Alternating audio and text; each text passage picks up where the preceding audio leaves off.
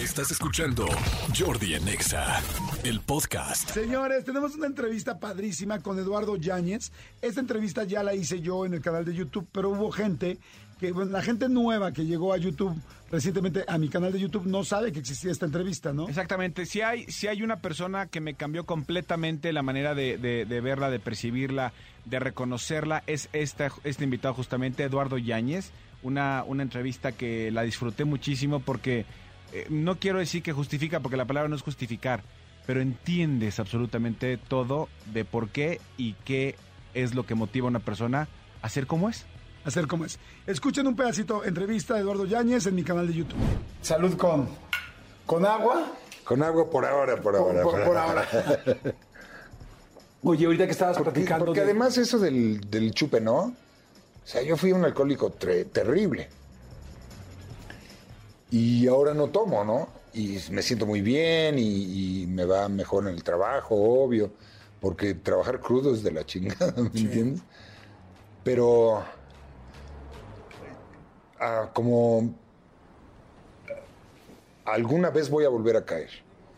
O sea, me- un día me voy a poner un pedote, yo lo sé. Porque me gusta, me gusta el chupe. Me gusta más que no lo hago diario como lo hacía antes. Pero de que me va a gustar llegar el día que por alguna razón valga la pena, me lo voy a poner un pedote. Por eso digo, Pero, ¿y si te por pones- ahora, no soy hipócrita. Y si te pones uno, ¿no la enganchas? Porque es lo que Nel, da ya no. Ya no, Sí, o sea, brother. ¿sí, sí te la- sí te has puesto después de que ya no tomas? Sí, pero ¿sabes qué? He caído una botella de vino tinto. Ya caí. Hasta ahí. Y al otro día, pinche cruda, que dices, no vuelvo a tomar. ¿Cómo otra vez". empezaste el rollo de la adicción del alcohol? Es que está en la cultura. Está en todas las culturas del mundo. O sea, mi jefa alguna vez me compartió de su chupe. Mi jefa y mi abuela eran de cocinar con su cubita libre y su cigarro.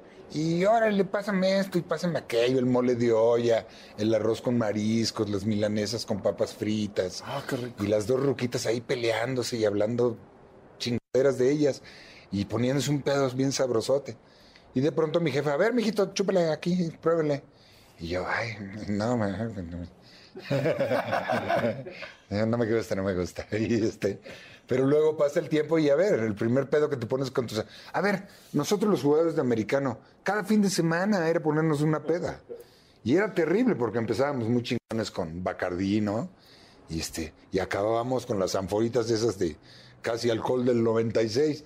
Ya quién sabe qué ron era. Y ya, la que sea, ¿no?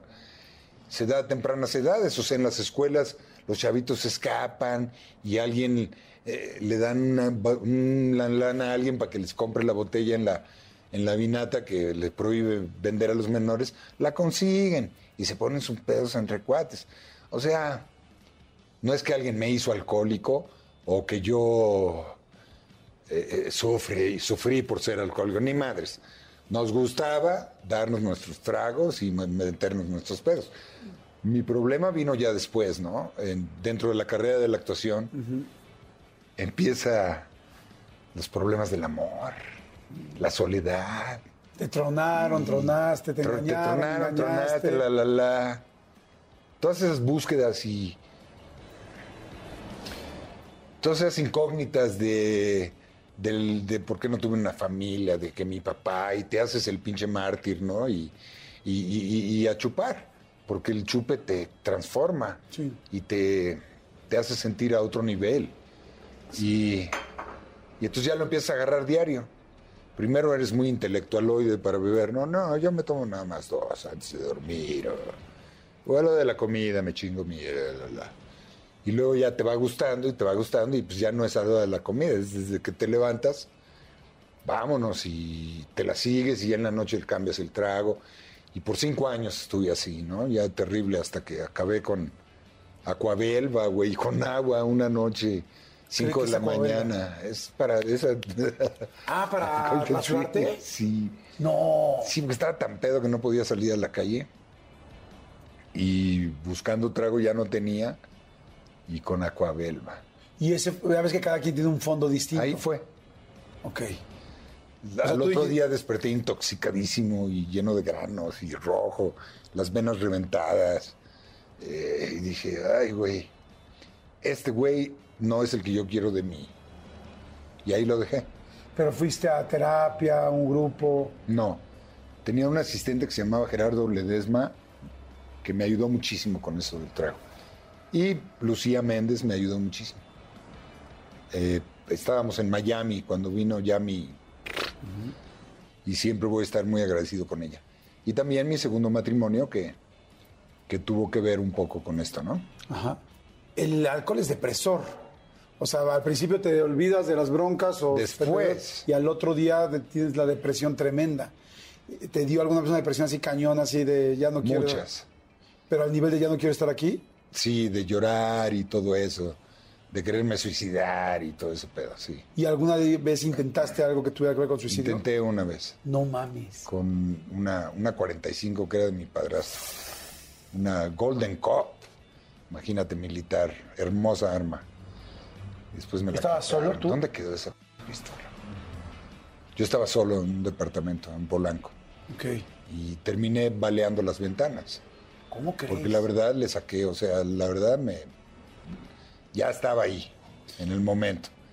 Y le saqué. Entonces me dio rabia y me desquité con las ventanas, ¿no? Y luego, ya sabes, el- Gracias a Dios, qué bueno. ¿Te llegaste a poner la pistola en la cabeza o algo? No mames. sí, ¿Te acuerdas así de ese segundo? sí, claro, nunca lo voy a olvidar. Nunca lo voy a olvidar. Hay cosas en tu vida que te marcan. ¿Qué hizo que te quitaras la pistola de la boca? La O sea, ¿qué pensaste? ¿Qué...? Ahora pienso que fui valiente, ¿eh? Claro, Ah, en ese momento estaba frustrado, por, me sentí cobarde. Porque una de las cosas que también aprendes cuando estás chavo es qué, valiente, qué tan valiente eres, ¿no? Si eres cobarde, si eres miedoso, si no le sacas, si, si le entras. Y pues en ese momento yo me sentí cobarde. No pude concretarlo, pero a través de los años dije, pues, qué valiente quererme enfrentar a todo. eh, Sí, en lugar de resolver, En lugar supuest- de resolverlo. supuestamente todo en un, en un disparo. La solución del suicidio es una sola. Es un solo paso. Y las posibilidades vivo son un chingo. Entonces, yo sé que a alguien le puede llegar ese momento. Nada más créanme, créanme, que vivo hay más posibilidades. Algo va a llegar, algo va a suceder, algo. Pero si te das un tiro, Ya mataste toda posibilidad de todo. Sí, no manches. Entonces, no, es una sola salida cobarde. Porque sí, al final es eso.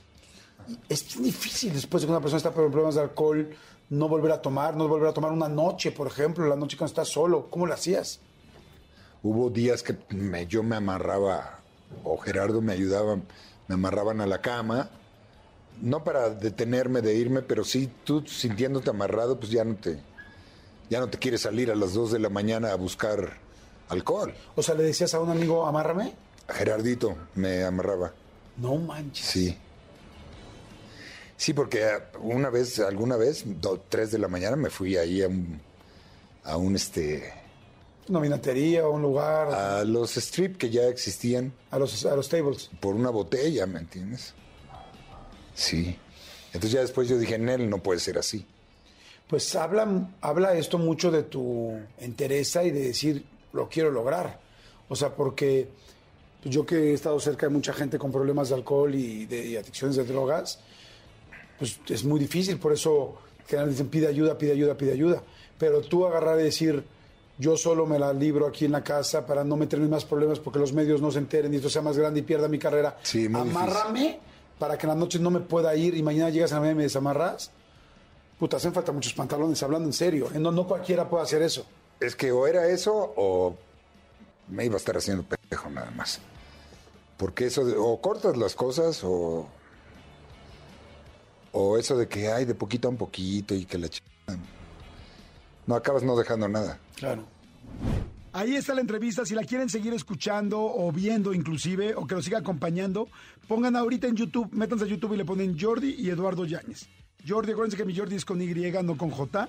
Jordi y Eduardo Yáñez y la van a poder ver completa en serio.